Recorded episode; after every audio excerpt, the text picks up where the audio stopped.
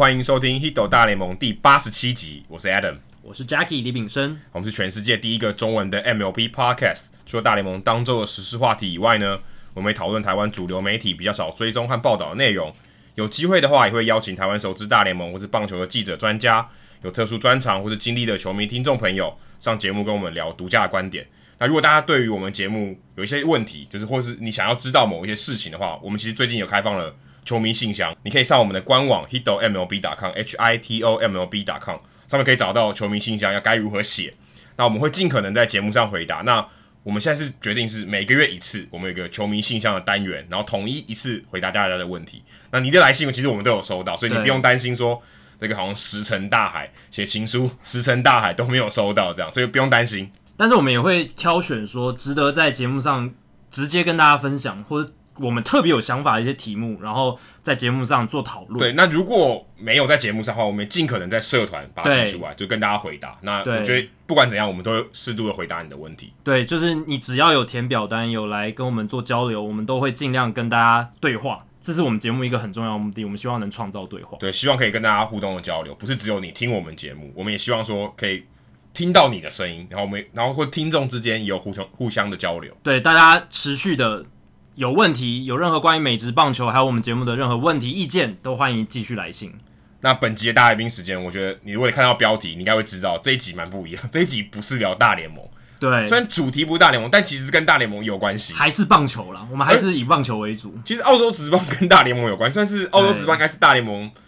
催生出来的东西，所以基本上也算是大联盟的产物。二零一六年以前，大联盟扶植他们，给他们很多资金，给所以是他们以前的父母，现在长大了，OK，不想养你了，这样，所以现在这一集就是来聊讲一下澳洲澳洲职棒，还有澳洲棒球，对，最最最近这几年的发展。那我们邀请到当地的呃棒球迷哦，对，以乐，一些也是我的朋友，然后我们一起写过书，那我们很高兴可以邀请他来上节目。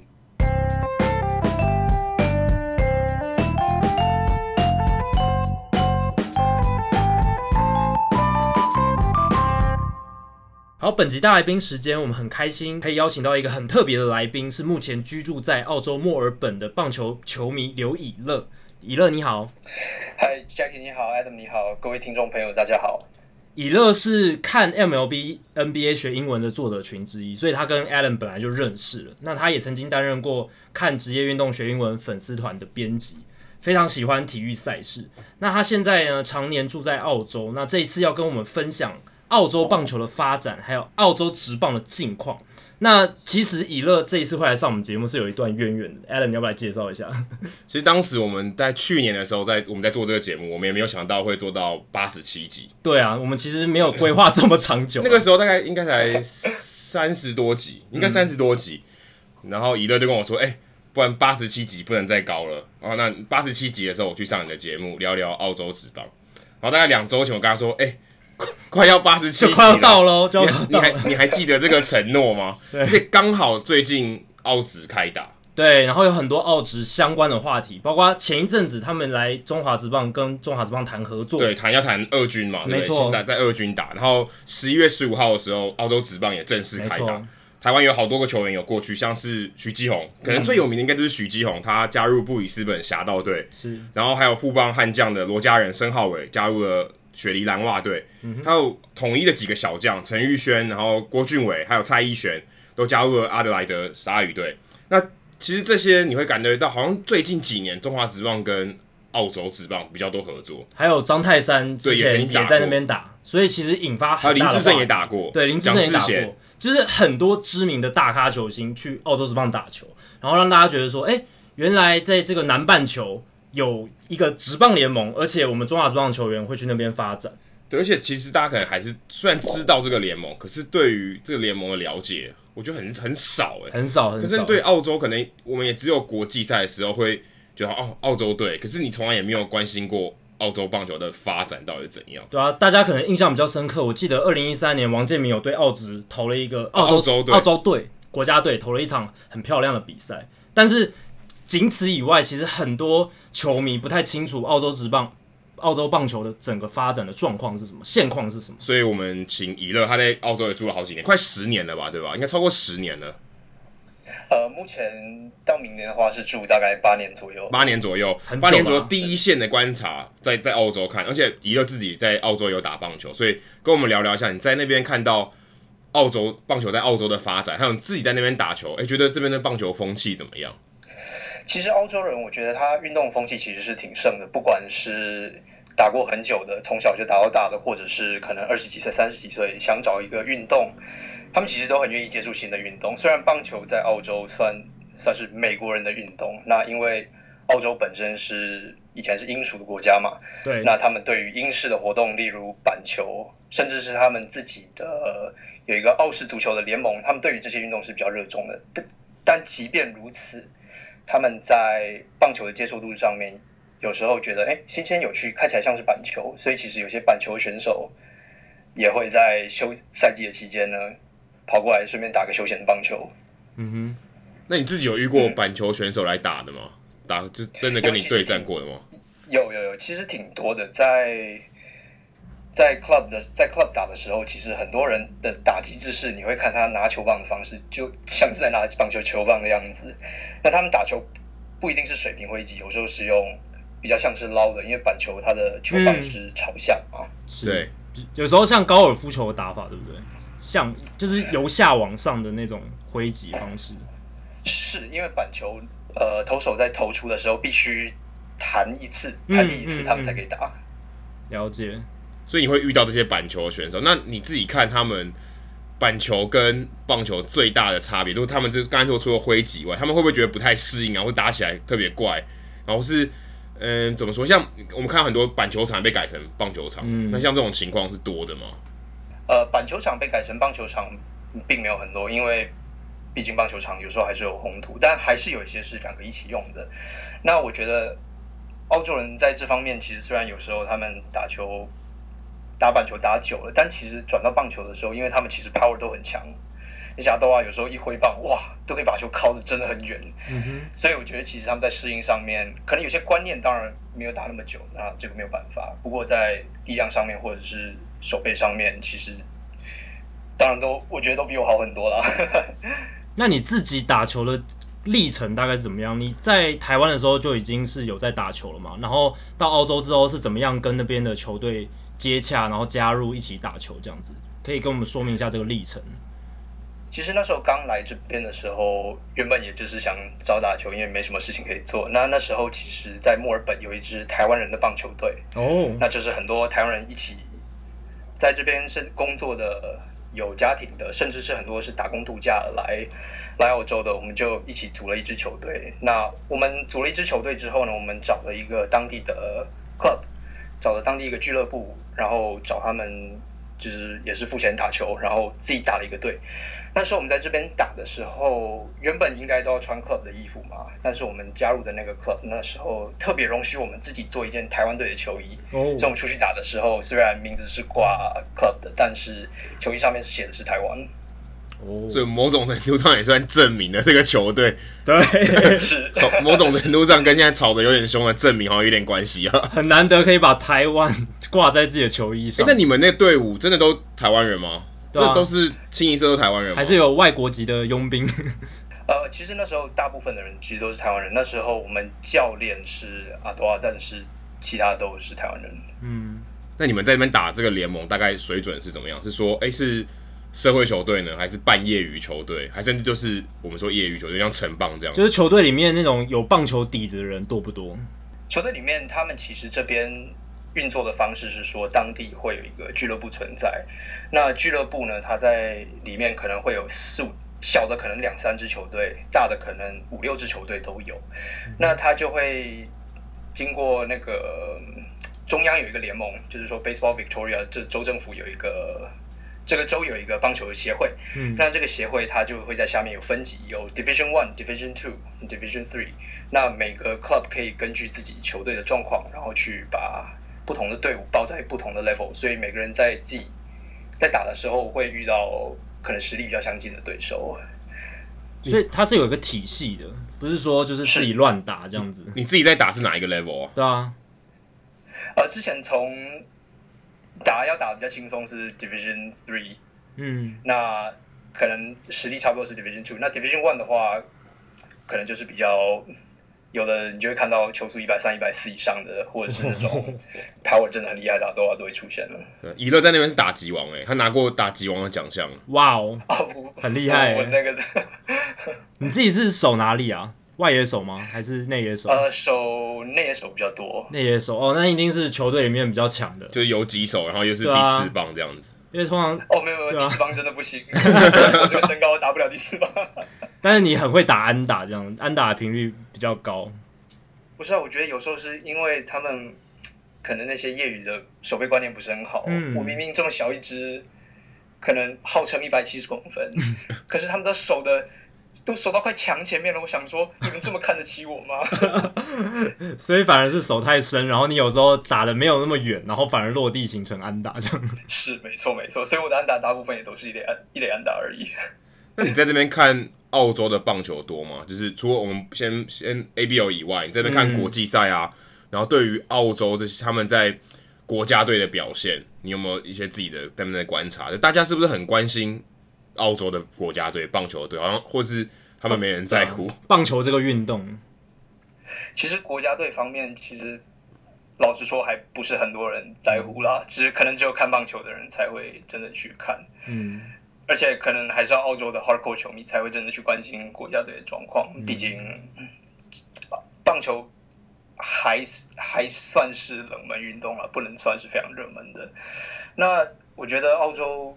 国家队近几年其实他们就是二零零四年的时候，亚特兰奥运拿了银牌嘛，那时候应该算是欧洲棒球的高峰，那时候打打败日本两次嘛。嗯哼，第二次不是在那个四强赛遇到日本队，对，哇，那时候还一比零赢了日本队，那时候日本先发投手松坂大辅嘛，哇，那时候是很轰轰动的事情。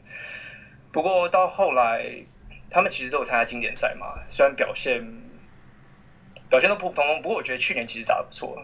去年跟日本打，其实你发现，或跟古巴打，其实实力都有在提升。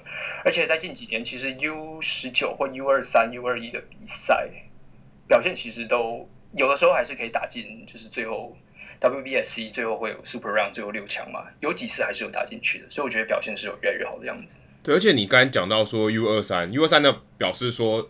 大部分的选手还真的是澳洲籍的，因为你如果讲像呃 WBC，他很宽松嘛，所以他可能会有征召一些佣兵，佣他可能在澳洲出生，可是他从头到尾都在美国长大，根本没有什么关系的，这种只是一点点协同有关。所以因为那种情况下，比如有有，有点像什么呃比较宽容，有点像为什么有点作弊的，就是他并不是这么血统要纯正，然后地缘关系这么强，因为他是鼓励性质。对，那如果是三级棒球的 U 二三，然后是甚至跟 U 十八。嗯哼，这些层级的这个球赛、国际赛，更能反映出这个国家的实力，就是他们整体的发展的实力是是不错的。嗯哼，那我们像我们知道，大联盟其实今年也有一些澳洲的选手，就我们一直以来都有少部分的澳洲选手，但其实你要叫叫不太出来。哎，我自己小时候你比较有印象是 Grant Balfour，Balfour 对，非常火爆型的一个投手，他其实曾经还当过终结者。我有点，他有打过澳洲队吗？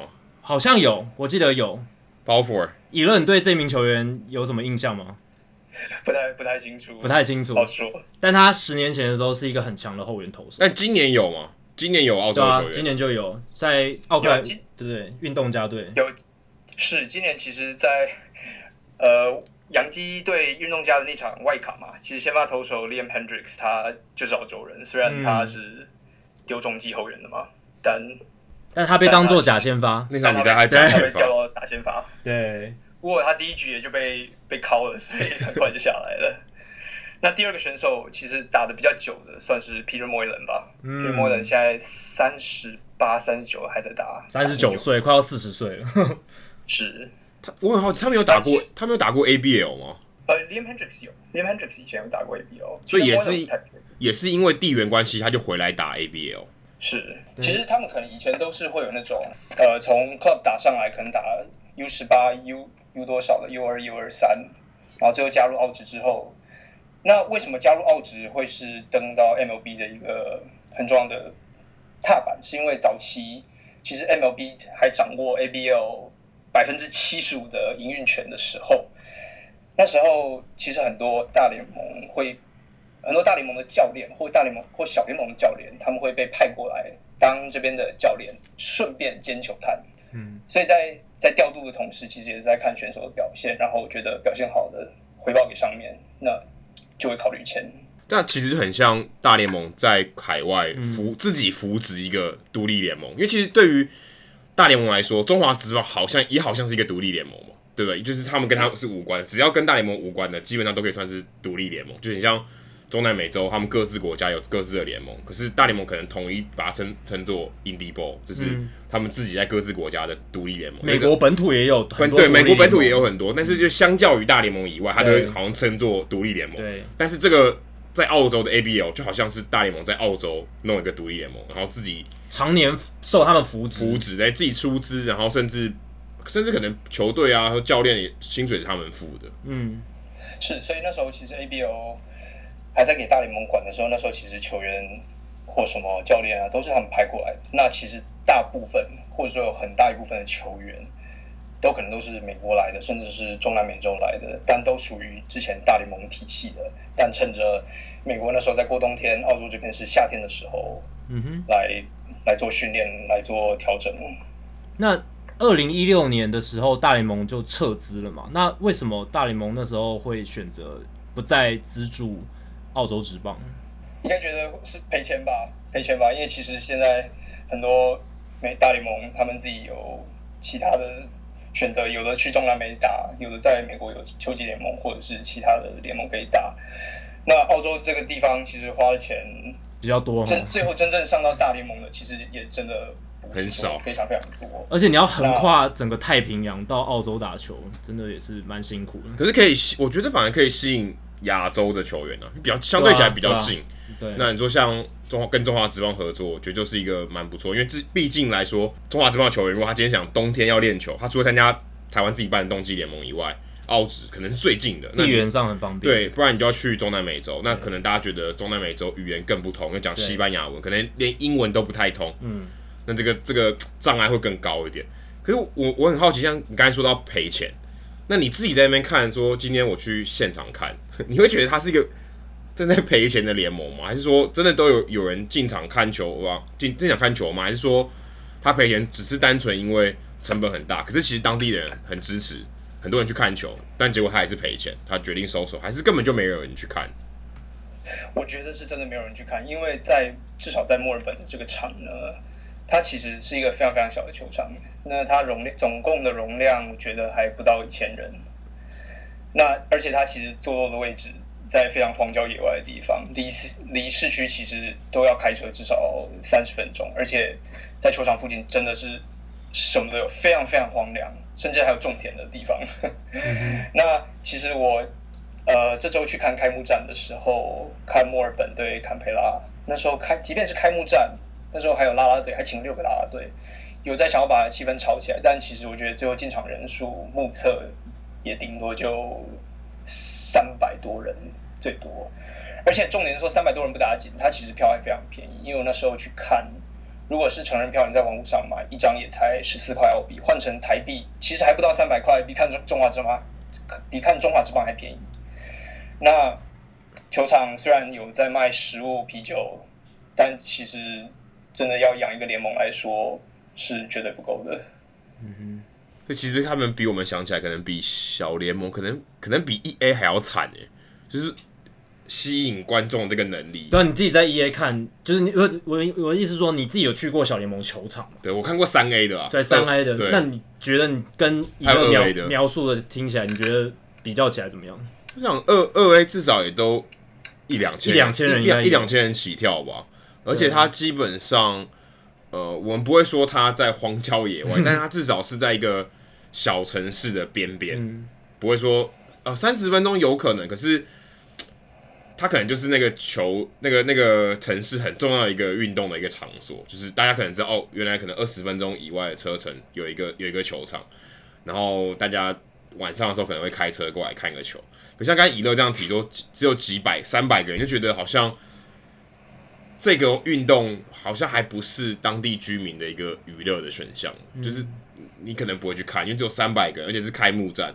那你可以想象，不是开幕战的话，应该更少人。那他们球迷热烈的程度是会很多欢呼吗？还是只是偶尔拍拍手，然后有人带动吗之类的？现场的气氛，球迷的气氛怎么样？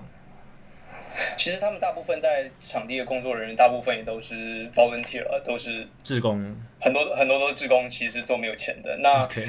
呃，在现场带动气氛的的人，其实大概也是志工。那虽然在带动气氛，但其实效果并不是很好，我觉得。嗯、那真的，其实因为为什么不是一个娱乐的选择呢？其实球场方面，第一来讲它远。嗯，第二来讲，球场它真的破，因为球场怎么破呢？第一来讲，座位座位小不舒服，是。另外就是说，你看球场，很好笑的是，球场中间不是有那个 batter's eye 吗？打者之眼。它的 batter's eye 不，对，他的 batter's eye 其实不是真的 batter's eye，它只是四个黑色的货柜叠起来的一个 batter's eye。OK，我之前有点寒酸，就临时搭建的感觉，不是特别设计的。是，而且其实那个球场，呃，球员球员休息室的出口，最后其实是会跟球迷离场的那个出口是汇在一起的，所以其实你真的要赌球员，你就是站在休息室门口，你就一定堵得到他，绝对堵得到他。其实听起来逃都逃不掉，听起来很不像职业联盟哎、欸。对啊，完全没有到职业规模的规格的感觉。对，因为就觉得好像他好像假日的联盟。对不对？好像是大家社区的这种感觉，啊、然后球员跟球迷也没有太多的这个隔那么保护，感觉球员就跟球迷就混在一起了。是，那因为其实因为他哦 ABL 的赛程，其实它大部分只有四五六日在打，一二三有可能是移动日，或者是练球日，或者是有一些可能是球队的。developmental 的球员只是来陪练的，他们可能周一、周二、周三就是有其他工作会去做。嗯，那其实真的有点像是半职业的规模。那为什么目前 ABL 还在 run？其实主要还是说在赔钱练兵为主。那练兵其实会练到外国的，像是说中职、美职或日职选手。呃，韩职韩职今年也有一队也会也是过来练球的。是，但因为因为这么多外籍的球员过来，所以他们这几年为了要强化练兵的效果，他们其实有引进了一个一个分数的系统。例如说，你今天要登录一个美职的球员，就给你扣一点分数。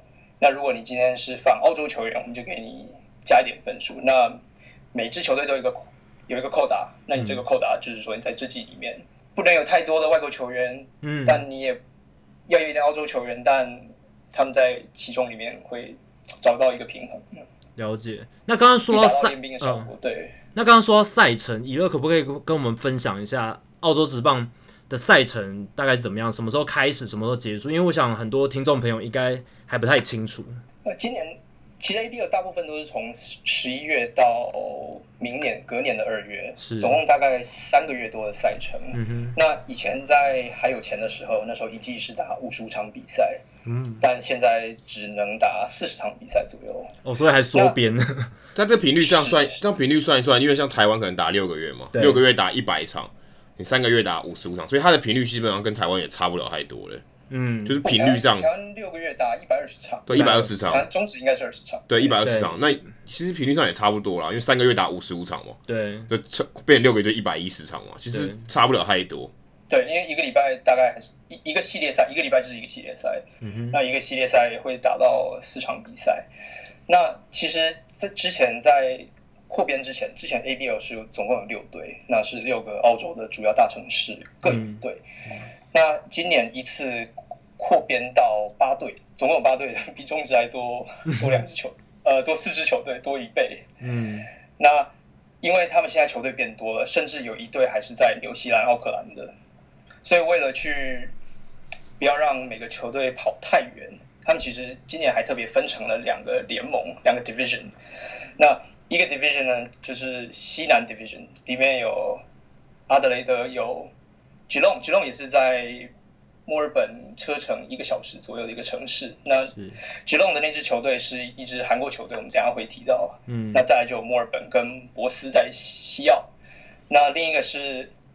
东北的 division 那就有纽西兰的奥克兰，有布里斯本，有坎培拉，还有雪梨兰瓦。这八支球队其实他们会在这十个礼拜里面呢，跟自己同分区的其他三支球队交手两次，一次在自己的主场，一次在对方的客场。那剩下四个球队在另一个 division 呢，就会只只会交手到一次，只会有一个系列赛。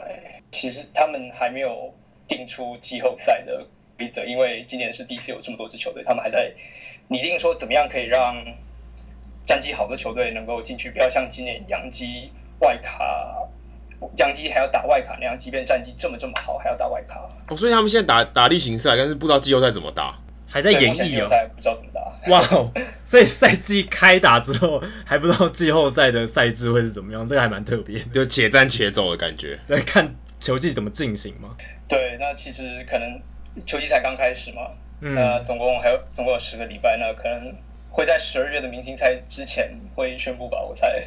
了解。我我看新闻写说，像许基宏他只打上半季，像所以他们的这个赛制，你说像刚才说十个礼拜是。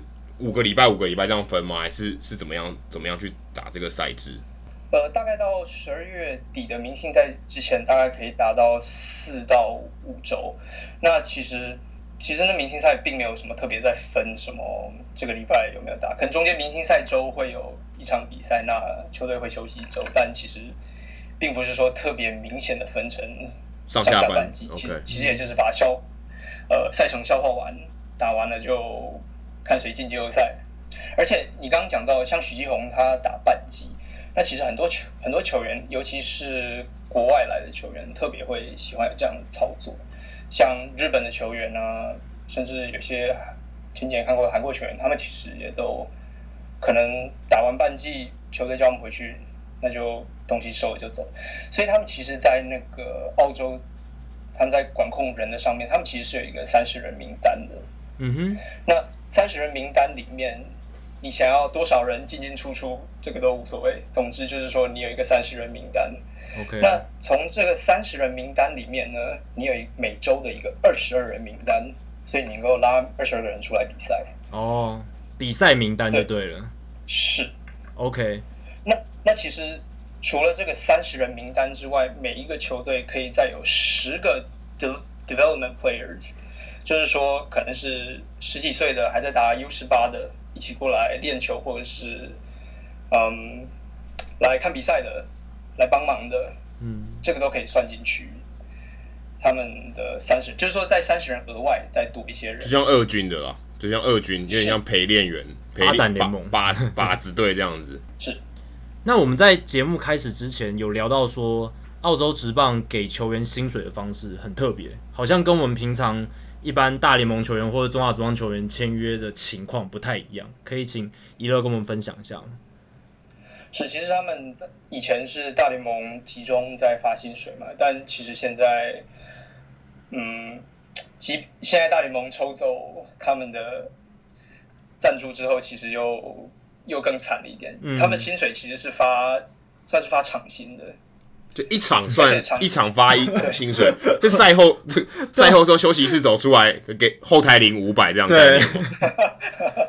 他们其实很可怜，因为其实这边就算你是队上的明星球员，嗯，你领的薪水其实也真的真的很少。他们一个礼拜系列赛有四场比赛，那在四场比赛里面，其实好的球员，即便是你有打过澳洲队的球员，你可能四场比赛下来，你才领台币六七千块而已。台币哦，算下来一场还不到两千。台币哦，再强调一次台币。台币，对对啊，这有点惨。但澳币好像又有点太夸张了，大概乘以二十几，好像有点太夸张。不过，对啊，你自己想，一个礼拜六七千，那你一个月就是赚两万多块台币而已，差不多等于小联盟在一 A 左右，差不多一 A 二 A 一 A 左一 A 而已，但一 A 的薪水一个月的薪水就是很。很低啦，只能讲这个水准真的蛮低的。所以我们可以说，其实大部分去打的人不是为了钱吧？对，这个这个逻辑应该没有错吧？这蛮清楚的。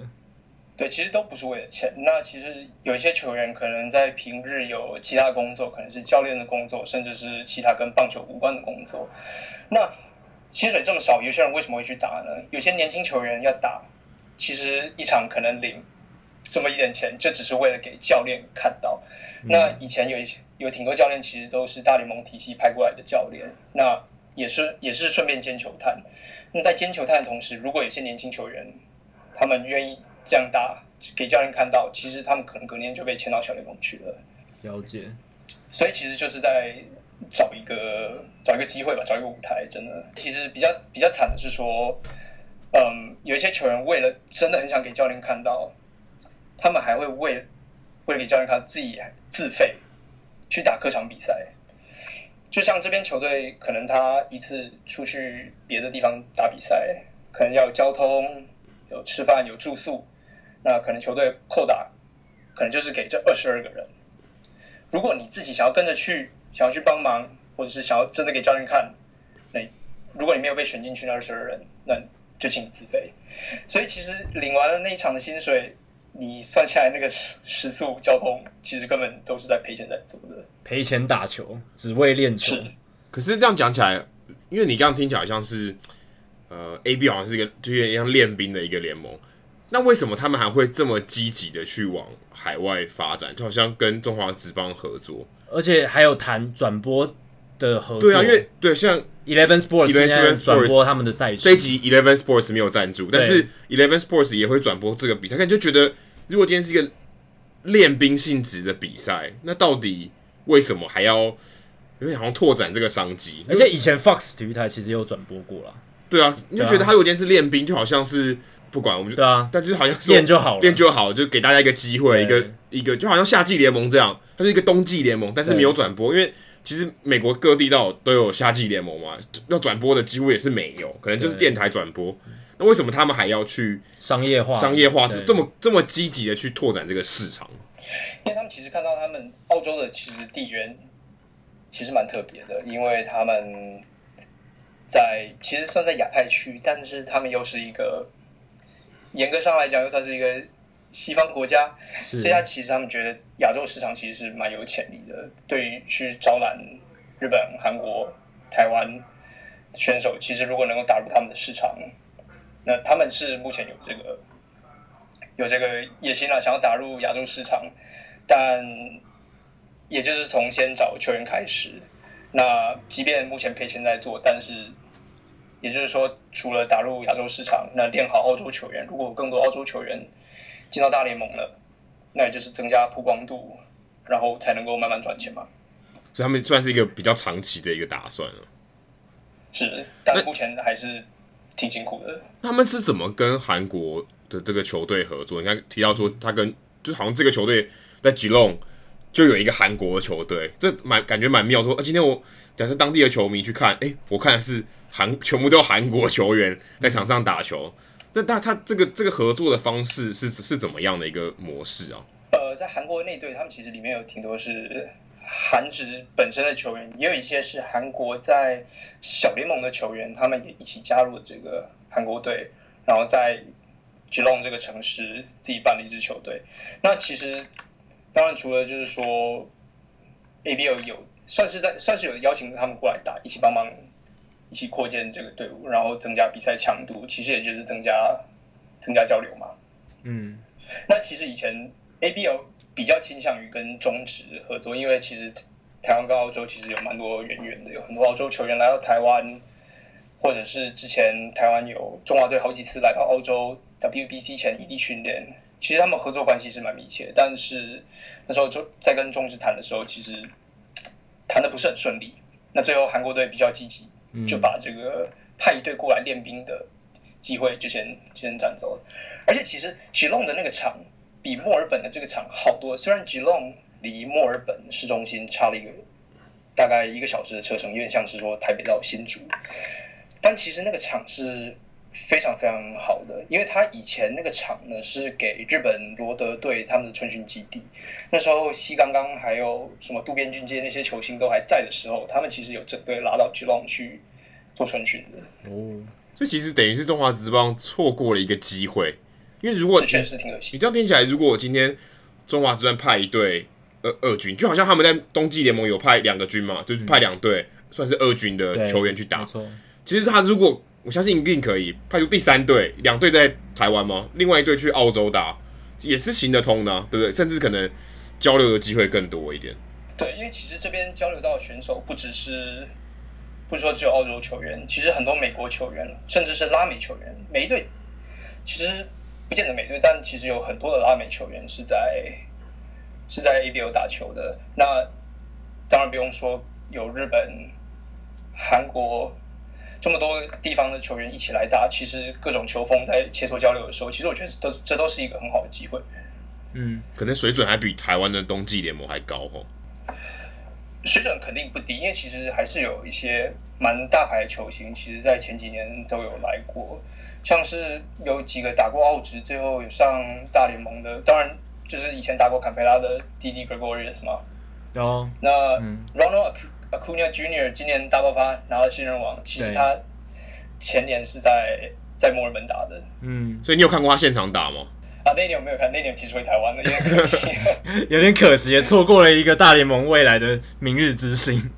是，然后那时候我后来去查，还发现 Kevin Kiermaier 其实有来打过，哦，其实挺 surprise。金手套级的中外野手。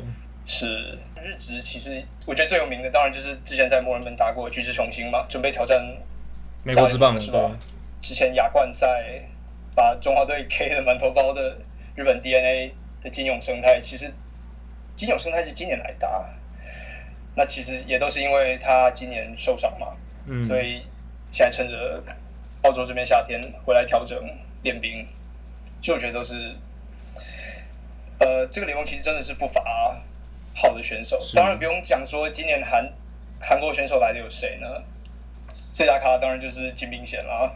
嗯，金炳贤今年这个球季跟墨尔本签了，所以虽然他的年纪比较像是教练，已经对四十岁了，对，但其实那一天我去看开幕战的时候，韩国人特别多，可能都是为了来看金炳贤的。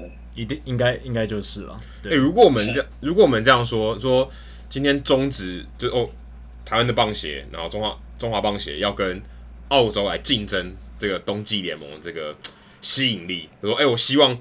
可以吸引美国或拉美的球员来，你觉得澳洲跟台湾各各自的优优点或缺点是什么？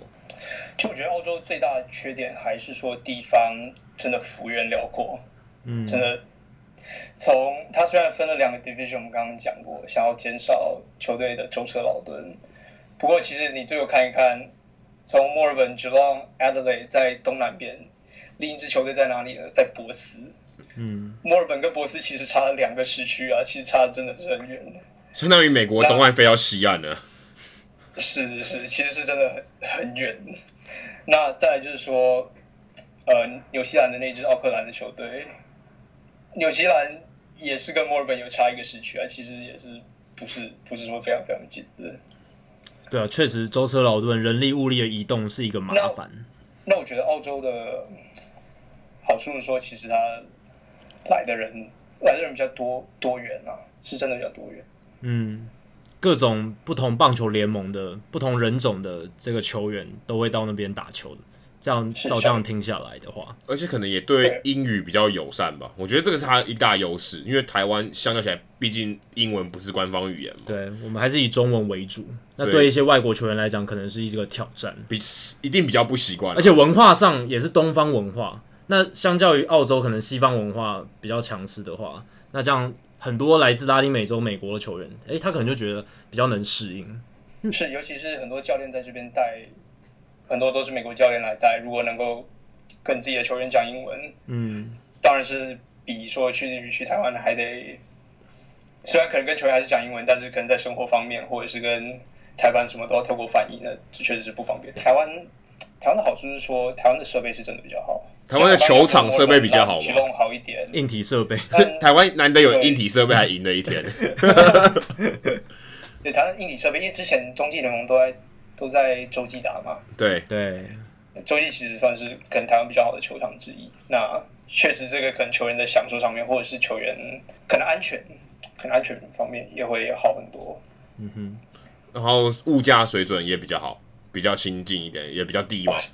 所以他生活费一定也比较比较比较轻松一点，比较压力不会那么大。物价水准没那么高啦。等于说在那边可能刚说啊六千块一周，对啊，一周在那边相当于多少？那那边的一周大概一个小时的薪水大概多少？打工的薪水？这边打工最低工资如果是合法来讲，我们不讲黑工好了，如果是合法工资的话，是一个小时有二十三块多，所以折换成台币大概有接近台币五百块，所以大概差不多台湾的四倍左右。对，所以你可以想象它的物价差不多将近四倍，差不多。OK，那这边活等于一等于一周大概自己领一千五百块台币，哎，你很难活，哎，很低很低，是是真的真的很难活。嗯，因为看看那个钱，其实很多人可能交房租就可能一个礼拜就交掉了。那你交完房租就没有钱了，真的。所以相较起来，如果来台湾打，还是有一些优势。台湾还是有它的优势在啦，对啊，相较于澳洲的环境，我觉得冬季联盟它招待选手招待还不错啊。之前都会找那种四星级的饭店，然后都有包包食宿、包交通，都都其实在这个服务方面，我觉得是可能比澳洲好一点的。嗯哼。那你自己怎么看？就是澳洲职棒他们想要跟中华职棒谈合作，然后加入中华职棒这样子的一个合作案，你自己是怎么看的？那大概分析一下澳洲职棒他们可能背后的想法是什么？他们想要有什么样的目标？当然是，当然，其实最主要的目的还是还是练兵啊。嗯。但我觉得其实这是一个好的嘛，因为其实中职、二军甚至是一军都好，大家都其实看很多年，打来打去也就是。四支球队，那其实很多人其实很多选手其实是没有上场机会的，而且澳洲其实也承诺说，虽然他们是以澳洲队的身份过去，不过他们还是会开放可能三十 percent 或者是四十 percent 的选手是台湾选手进来一起打。嗯，所以其实如果多一点球队让更多人有机会打球，那我觉得不是坏事。而且其实我觉得在如果有台湾选手去打澳洲队，在跟队友交流的同时，其实。呃，不见得说外外语一定要进步的很多，但其实是在文化了解方面，或者是怎么跟外国球员沟通，我觉得这都是一个很好的文化学习经验的。对啊，可以吸收到一些外国的球员的打法，他们的一些知识，搞不好是我们这边球员可能没办法接触到的。对，而且他如果有这个英语沟通能力，我相信他对他未来他讲是想当教练，对，或在培育选手上，他可以有更多吸收薪资的管道。嗯，你英文的这个管道一旦打开了，你有更多的机会可以去做这些事情。对。没错，那我们会也很好奇，因为其实像澳洲，我们一直提到澳洲跟台湾在某种程度上，在场地、在气候上有一点竞争关系。对，可是我也很好奇，为什么中华队会常常常常到澳洲去异地训练？其实我我我个人不是很了解这个这个逻辑在哪，因为为什么在台湾打就好？因为台湾气候也差不多，对啊，除非今天台湾特别冷，可是台湾再冷也南部也不冷嘛，对不对？对，所以你可以到南部异地训练就好，为什么要？千里迢迢拉飞机，然后到到澳洲去移地训练，这个这个背后的逻辑，其实我到现在我也不是想得很通。难道是只是说我希望可以好像有个国际赛的感觉，然后我移地调整一下时差，训练一下这个这个，我们可以说是你只有到物理条件不一样的地方情况下遇到的这情况吗？还是有一些其他的考量？其实我觉得异地训练，当然像之前中华队在。二零一三年那时候去日本异地训练，那跟了几支日职球队有交手过。那其实就是转换个心情，换个地方练球。那可能对于球员的心情来讲，放松当然是会有帮助。但其实选澳洲，其实我自己也不是很 很理解为什么要选澳洲，而且其实选的地方还有选择练习赛的对手，其实我觉得这个钱并没有花在刀口上，因为那时候二零零九年。二零零九年经典赛发生什么事情？其实 Adam Jackie 还记得发生什么事情吗？就是拉屎拉屎事件。是他们那时候在那时候在墨尔本的时候，在饭店里面喝喝多了，嗯，那在 饭店床上面有大小便，那最后被饭店反映出来，也报报回来台湾。其实这个都对于形象是。其实很伤的啦，而且其实那时候二零零九选的那个地方，那时候也在墨尔本异地训练，哇，那个球场其实比较像是河，呃，你想想看台湾的那种河边球场，嗯，只是说可能休息室比较大一点。OK，那时候中华队那时候队长有谁？杨建福、潘威伦、洪志明那些球员，他们在打的那个场地，就有点像是说河边的球场，好像系队练球。交手的球队呢，如果你说跟台电。或者说合库这种业余强权交流，就是其实也就算了。可是那时候交流的对手是你们球队吗？这边也是 甲组球队。可是你说实力真的要跟职业世界列职业，或者说跟那时候亚洲区嘛？亚洲区那不是有韩国、日本、台湾吗？呃，不，韩国、日本、台湾、中国嘛？嗯，你真的要用这种对手跟人家去练兵，然后去备战，其实我觉得是不理想的，其实练不到什么的感觉。对，然后那时候二零一七年来的时候，那时候去了布里斯本嘛，布里斯本的那个场其实还可以，但是其实很多在球员照顾方面，其实我觉得做的不少，因为球场，澳洲球场再怎么好，其实也也大概就是如此而已。嗯。然后那时候其实前面好几场交流赛，那时候跟跟他们打，其实也是布里斯本那边当地的家族球队，但也是像刚才提到的家族球队，澳洲的家族球队再怎么强，其实那些球员大部分你知道平常可能都是做呃铺马路的啦，或者是做一些其他工人的工作，并不是真正的职业球员。嗯，放鞋，这个这个钱可能还要还是要再审慎考虑怎么花。因为你看，其实那时候二零一三年去日本异地训练的时候，效果就好很多啦。那时候二零一三年那个经典赛看的，其实都是真的有打有打进八强了。如果以结果论来说，就是有比较好一点。是是，比赛内容好真的很多。对啊，照这样听下来，感觉啦，要么就去日本异地训练，要么就在台湾自己办一个冬季联盟就好了。好像没有必要拉到澳洲去。照这样听下来。我的感觉，来来澳洲，也就是看看新的环境吧。可能跟、嗯、说跟外国人交流啊，然后不要只是待在台湾的这个圈圈里面，出来看看。而且其实很多球员都只打班级嘛，其实出来看看，就是其实其实也挺好的，当做是半旅游、半练球，有的甚至是养伤或什么都可以啊。南半球澳洲这个蛮适合度假，倒是真的。这个度假天堂的美名好像。蛮蛮厉害的，不过我觉得球团送他们出去还是，哎哎、欸，这些我有点不太确定。球团是，我今天送，假设就今天是中信兄弟，我我送许基宏出去，我到底是是是他个人行为，还是球团？还是球团派他去，然后他拿到薪水，还是球团付他薪水，然后希望他能训练好，然后明年进是哪一个啊？你你以乐，你知道这个这个关系合作是什么样的关系吗？合作关系这我不太清楚，就是球队怎么去聊，但我蛮确定的是说。呃，像西武师那种，因为西武每年都派选手来墨尔本嘛，西武那个是真的有长期合作关系的。那其实我觉得应该是球团跟球团之间嘛，因为现在近几年有比较固定是说，像中信兄弟就送了好几个都是去布里斯本的。嗯哼。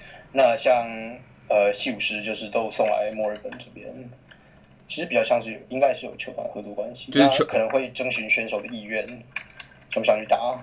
想打 OK，好，送你去。OK，有点像是球团之间的合作，而不是联盟的合作。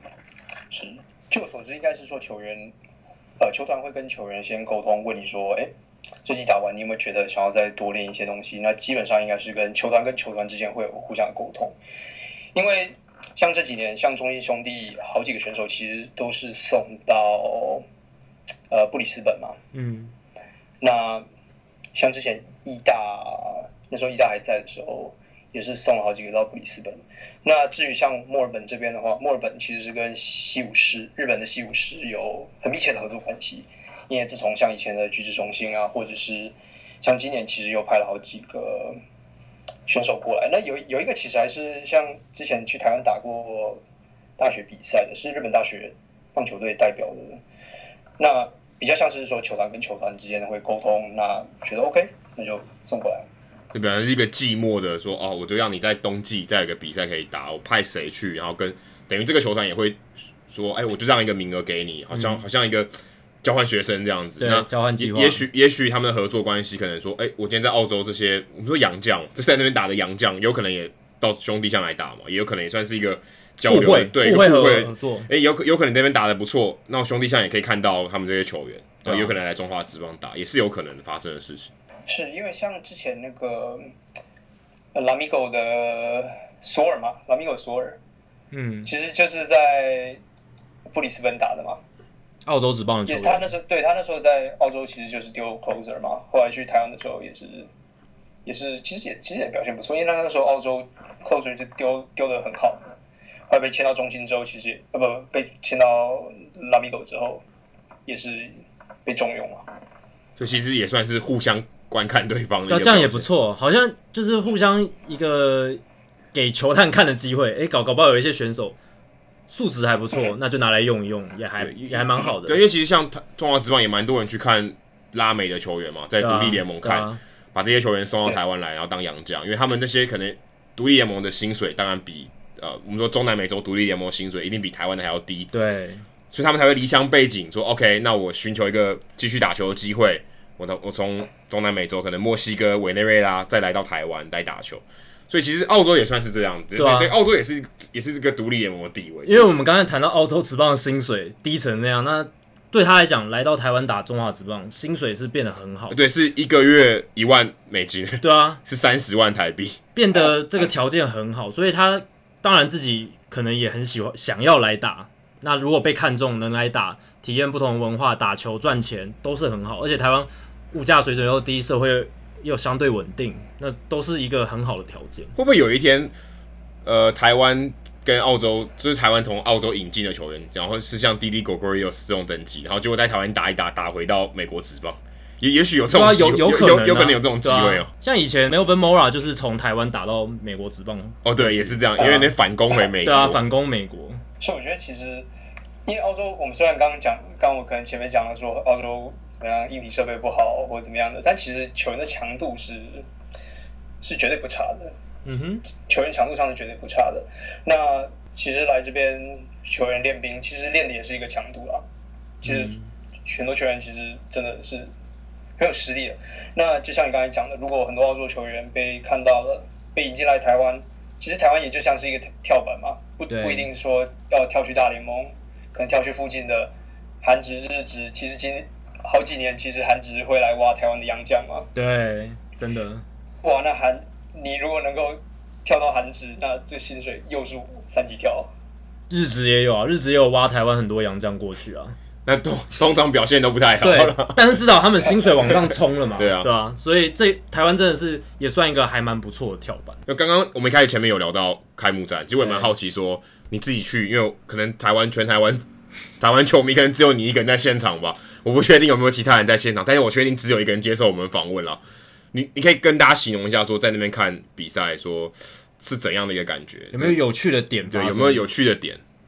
有，其实我觉得他，因为他球场第一来讲，我刚刚讲说不是就挺简陋的，所以呢，他在跟球员球员的接触上面是非常非常简单的。其实很多护网是你自己可以把它拨开，投弹出去就可以去叫球员的。所以那时候，呃，有一些可能半局交换打回来的时候，球员回来嘛，手上有球，你就可以去跟他喊啊，说给我给我一颗球啊，给我一颗球啊，都把头伸出去，然后他就会把有的就会把球给你然后有把球给小朋友怎么样的。然后另外就是说，周五晚上的比赛，今年还不错，今年第一场开幕战看到一场再见安打的比赛，我记得我前几年看的时候有一场也是。也是开幕战，打了一个再见满贯全垒打的比赛。嗯，不过，呃，这场比赛为什么会说不划算呢？因为其实隔天的比赛，隔天的周六比赛是一个双重赛。它双重赛呢，是你可以一票看两场。不过，它这两场比赛特别的地方是说，棒球通常是打九局。嗯。不过，它为了消化赛程，它会在双重赛的时候两场各打七局。一场从五点开始，然后另一场从七点半开始，所以他除了缩短局数之外，然后还加裁判其实也会去催球员赶快把球赶快投出啊，赶快把这场比赛打完，才能够让七点半的第二场双重赛继续进行。所以他们其实比较特别的是说，双重赛既然是会缩短局数在打，然后缩短局数在打也是算是在。记录在正式的比赛成绩里面。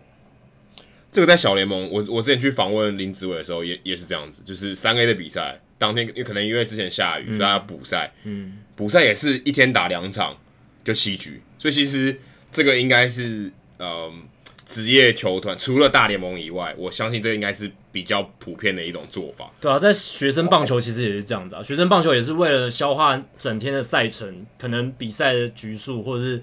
呃，整个时间裁判会催促要快一点，要赶快让比赛打完，下一场比赛要打了，这样子去做进行，才会让整个赛程都消化完。而且七局这样，你要看十四局一张门票而已吧？他刚刚讲的就是一张门票，对，就一张门票，就像我们去看那个二轮电影院，一张票看看看完整天这样子。好，那今天非常感谢怡乐来跟我们聊澳洲职棒的这个话题，因为其实。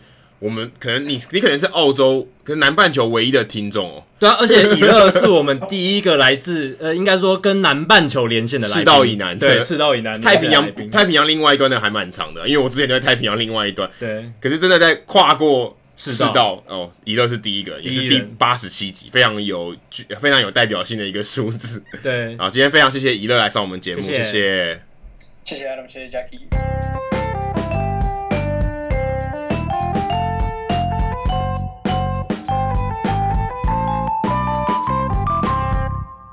这个礼拜 Adam 的个人单元不是人物来讲哦，又要转回到转学生周记。Adam，这是怎么一回事？对，因为因为其实这一周上一周啦，那因为我们那个签名王那一周，对，其实我们之前在美国先录的，对，那这一那其实是因为我在中国，所以没办法录音。那我在中国是访问，呃，我们之前有聊过的，在那边有个发展中心。其实苏柏豪之前来上过我们节目，其实有聊过。还有张家福，张家福对家福哥也有聊过。不过苏柏豪是从那边毕业。对。那如果大家对这个中国发展中心有兴趣，想要听苏柏豪自己第一手来讲，是在六十三集，你可以回去听听看这一集。嗯。还有很深入的说他第一手的这个观察。不过想要聊一下说为什么我要今天这一集是聊转学生周记。嗯。其实有一个很我觉得也蛮妙的一个巧合是，刚好我们刚才聊的澳洲职棒。诶、欸，其实南京发展中心就这个这个星期，他们也送了四位球员去打 ABL，也是加入了鲨鱼队，呃，亚特兰的鲨鱼队。嗯，不过他们打的是刚刚我们讲到发展球员，因为他们其实是小于十八岁的，所以他们在那边比较像是呃陪练或者二军的角色，但是他们可以第一手的知道说，诶、欸，世界上这些其他棒球的文化是怎么样，因为他们其实原本在。呃，中国南京在发展中心，他们可能从无锡回到南京，对这个过程，他们没有太多可以跟我们说，嗯，欧美的呃，可能美洲的或是拉美的这些球员交流的机会。那在澳洲，他们有机会看到这个这个这个各式各样的对，接触到这些第一手接触到这些棒球文化。那有四位球员，分别是华诞才让，我其实我也蛮好奇他哪里人，但是但是他中文名字是华诞才让，还有冯强跟王振雅，还有一个是王洋，王洋我觉得很特别。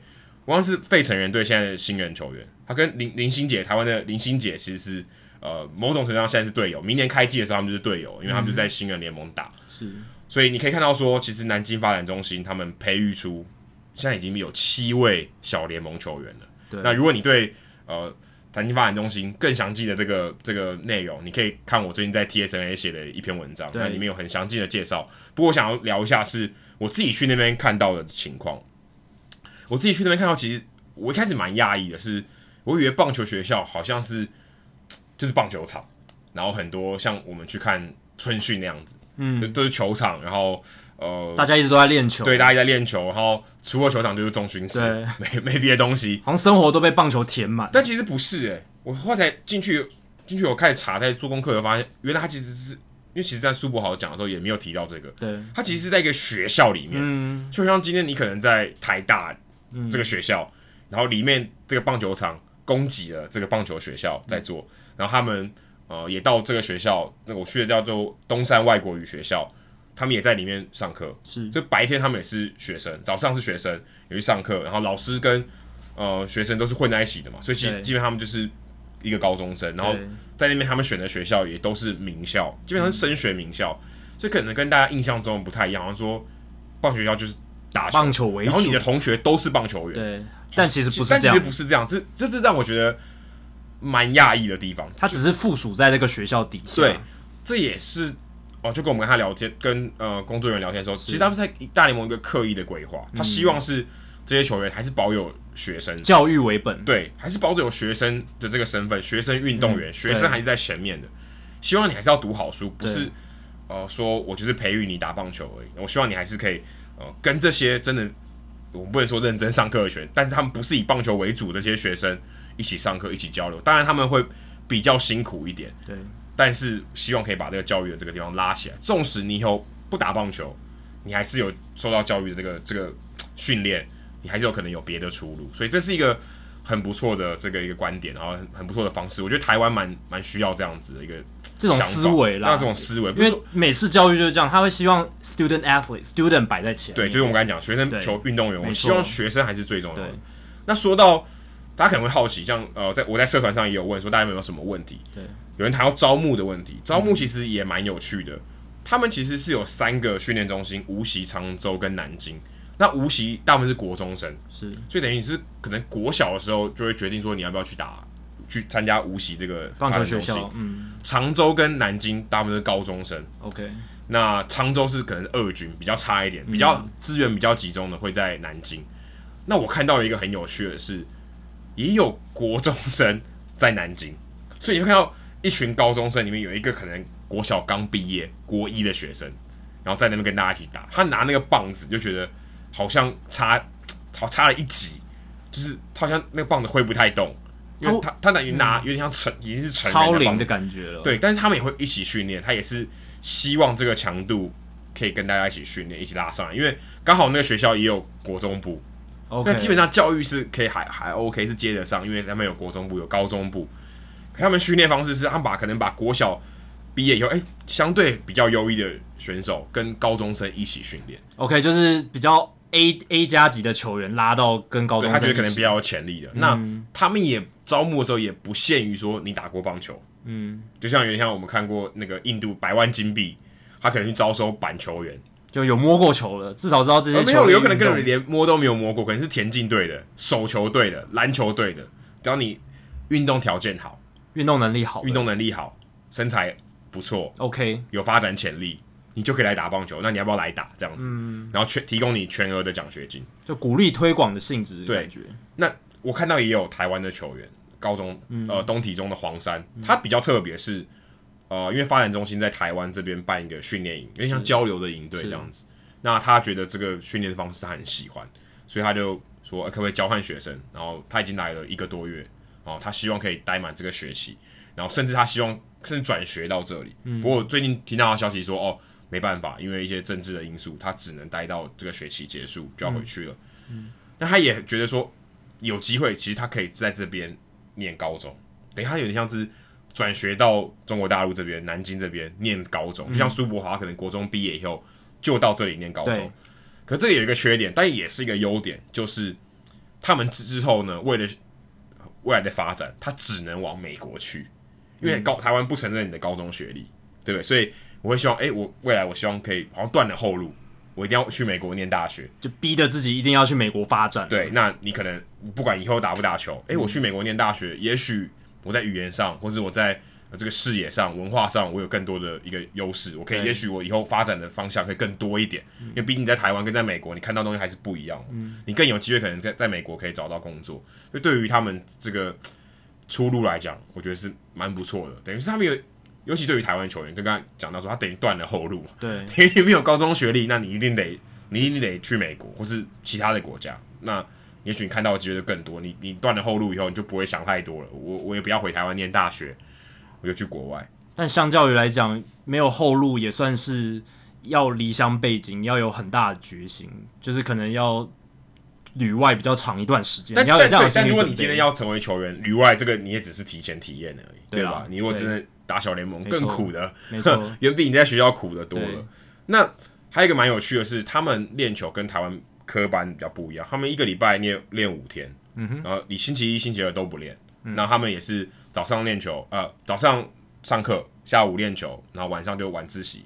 那没有晚上的训练，而且他们那边很强调是重训。虽然我我自己去的时候，我是感到蛮压抑的。他的重训室其实是非常简陋的，但这样讲有点残忍，嗯、但就是。他们就是一个地下室，然后器材没有很多，可能比可能我们说可能远比你大学的健身房要差得多，但是他们也是很很珍惜这些这些训练的器材，而且很重视训练，很重视这个重训的训练。嗯、然后他们也哦、呃，那时候我也遇到呃，从台湾之前去旅美的徐志伟教练，他曾经带过小联盟，呃，打打过海盗队小联盟的，后来他回到台湾，然后现在因缘机会下来到了这里。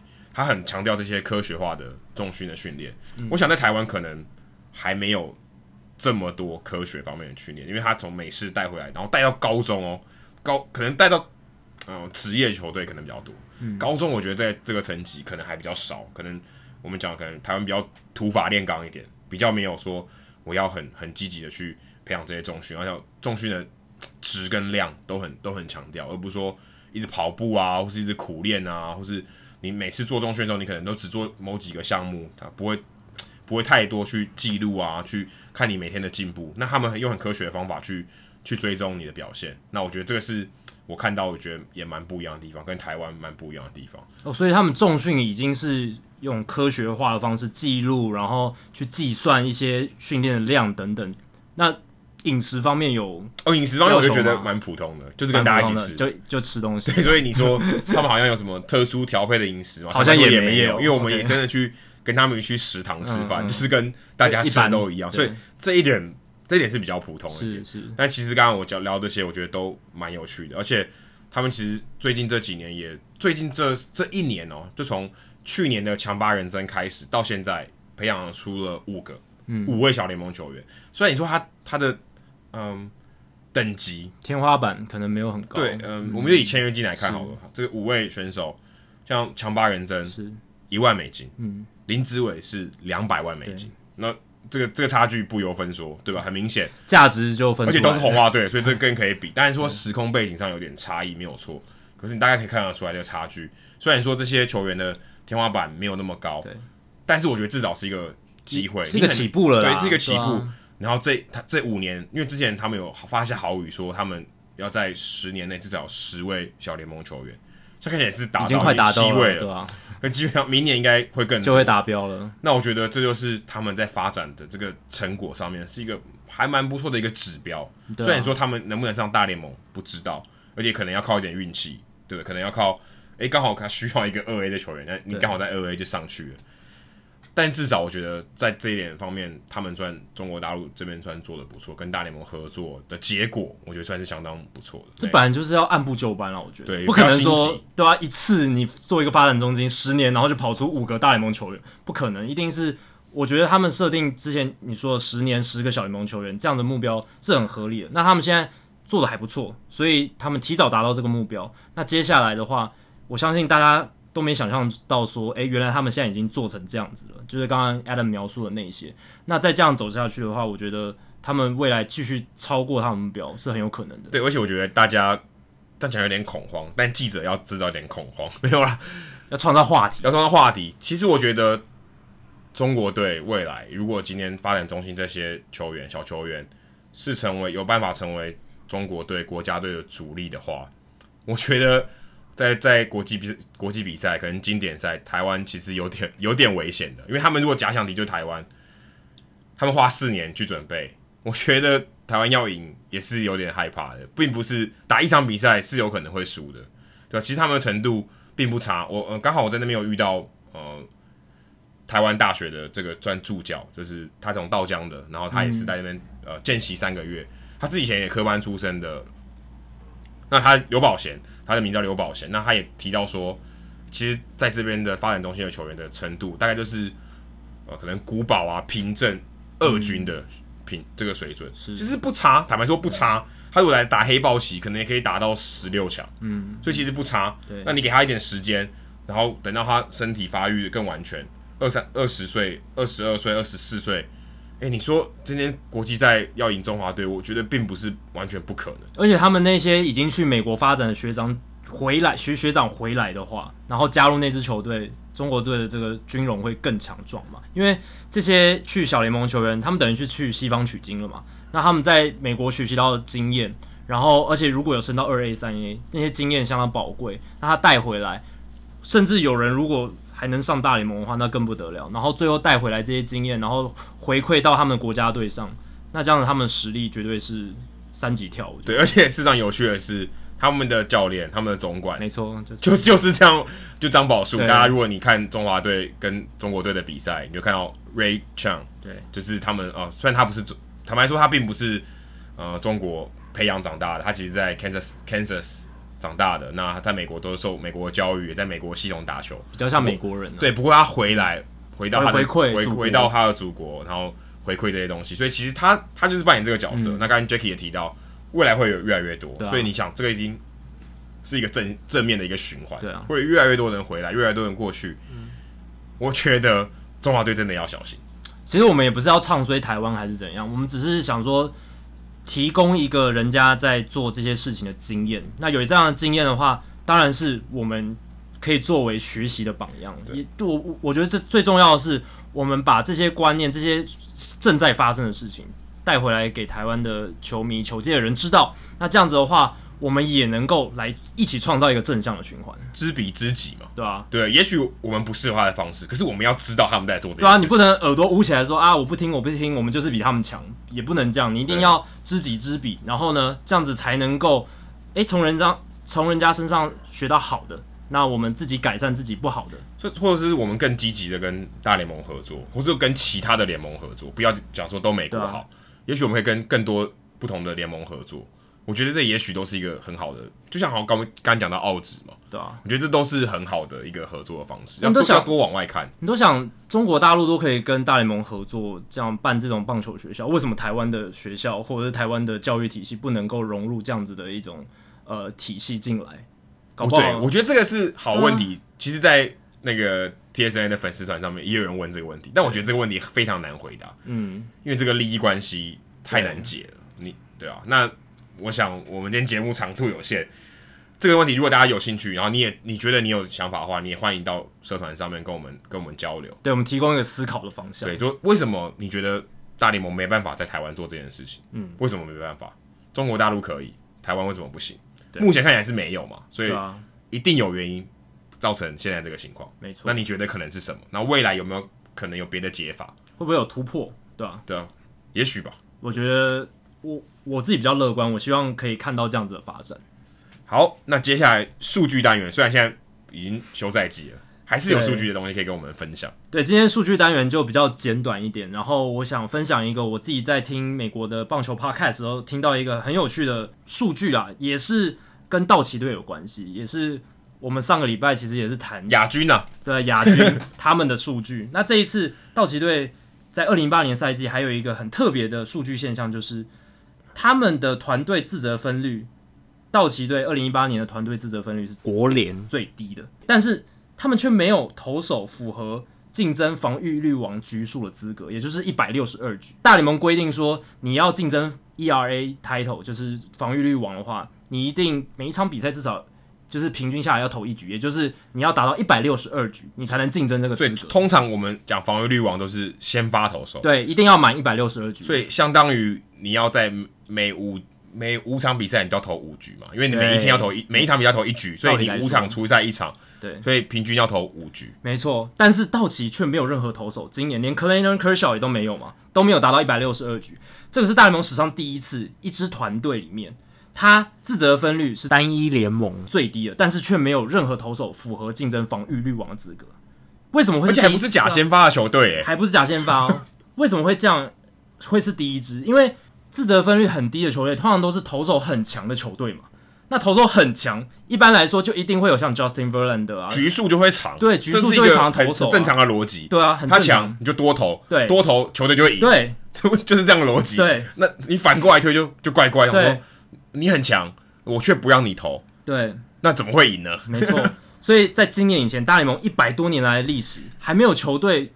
出现这种用了这么多投手换来换去换来换去，结果自责分率还是那么低的，所以道奇队他们在投手建队的这个策略上面真的有他们的一套，而且他们是有一个思维在跑，不是说我就是今天换一大堆投手，然后呃运用那些伤兵名单的这个 trick 来增加球员休息的天数而已，他们是真的找到一个方法让每一个球员。都能在最适合的情况下投出好成绩，所以反正防御欲望不重要吗？对啊，他们才不 care 有没有得防御欲望，他才不 care 说科尔有有拿生涯拿几座赛扬奖，他只想拿到冠军，他只想用最有效率的方式、最有效的方式让这个比赛的失分能够被压低。而且呢，史上单一球队整季都没有符合防御率王资格竞争的这个投手，就是说一支球队里面这样子的情况，其实史上本来就很少。道奇队今年。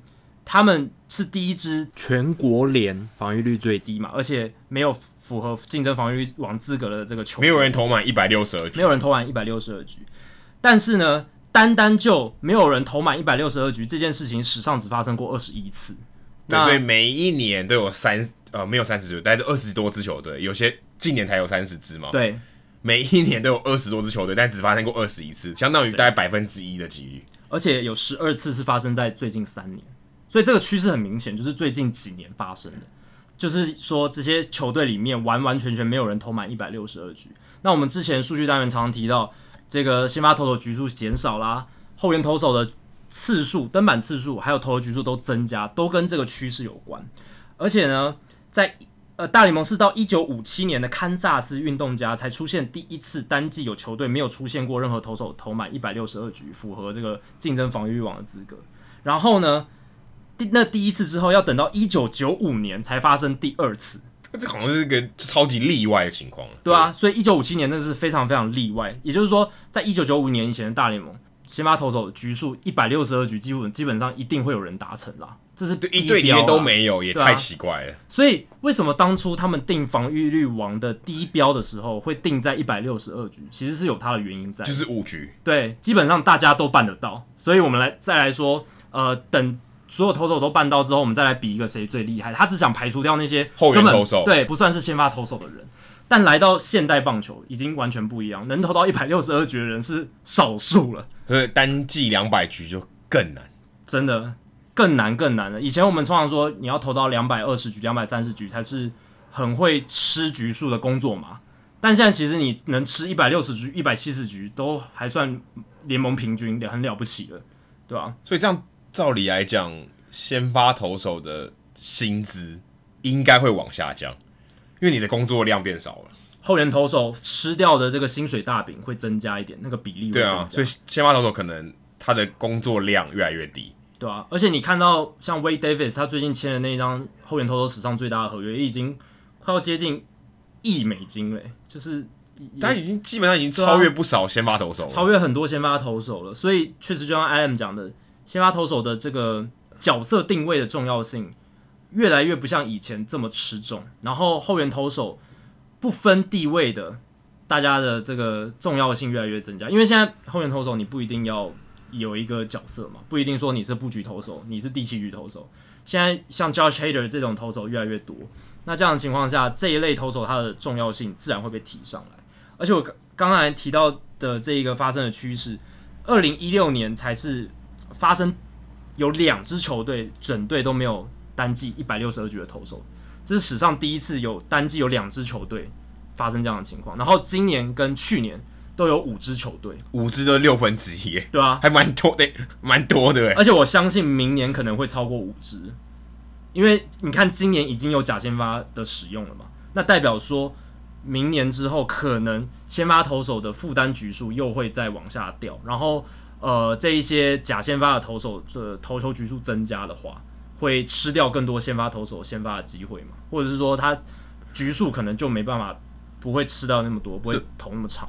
有可能未来激励奖金越来越不能用局数对啊来判断，因为好像有点有有一点压榨了这个投手的权利。我想要多投都不行的。而且我觉得奖项的低标要改，你不能再用一百六十二局了。我觉得，因为不然到最后会变成防御率王只有大概五个人来竞争，或者是赛扬奖，你你说符合资格的投手，然后结果只有十十二个投手，那这样这样比有意义吗？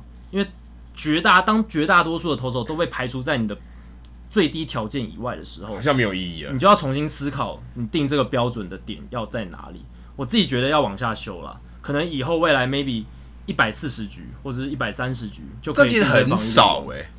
对啊，但是现在棒球真的就这样。你看今年的美联赛扬奖得主 Blake Snell，他的投球局数也很少，但是他防御率够低嘛，他的这个平均每局的这个水准够高，所以造成这样的结果。